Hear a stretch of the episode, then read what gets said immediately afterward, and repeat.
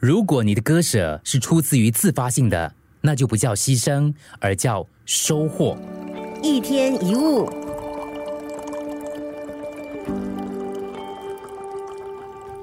为所爱的人付出，尤其是无条件的付出，是非常珍贵的心意跟过程，的确非常感人。但是如果付出的起心动念里带着丝毫的委屈，这份付出的好意就会在不知不觉当中变成一种给对方的情绪勒索。表面上并没有所求的这种情操，会让彼此的关系变得很高尚，但内心里却常常会为了对方的不知道感恩图报而有失落感。所有认为自己是被环境所逼迫而付出的人，明明心里是不求回报的。可是却很难避免委屈的情绪，而变成会向对方要讨债一样的勒索。因为彼此的互动过程当中会不断的出现：为什么我为你牺牲这么多，你从来没有感动过，你从来没有表示过？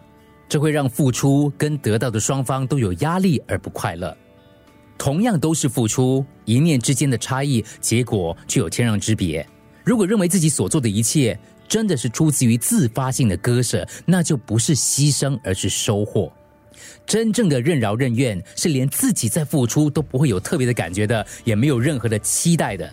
一句“哎，这些都是我应该做的”，并不是客气的场面话，而是一种安分，一种认命，甚至还会感恩的想着：谢谢命运给我这个机会，给我这个挑战，让我证明我自己可以胜任。无论付出的对象是谁。后来有没有得到什么？在做的当下就已经获得无限的满足跟快乐，而其中的自我肯定就是你无价的收获。记得不要拿爱来当做勒索的工具，付出只是证明自己有无条件给予的能力。一天一物。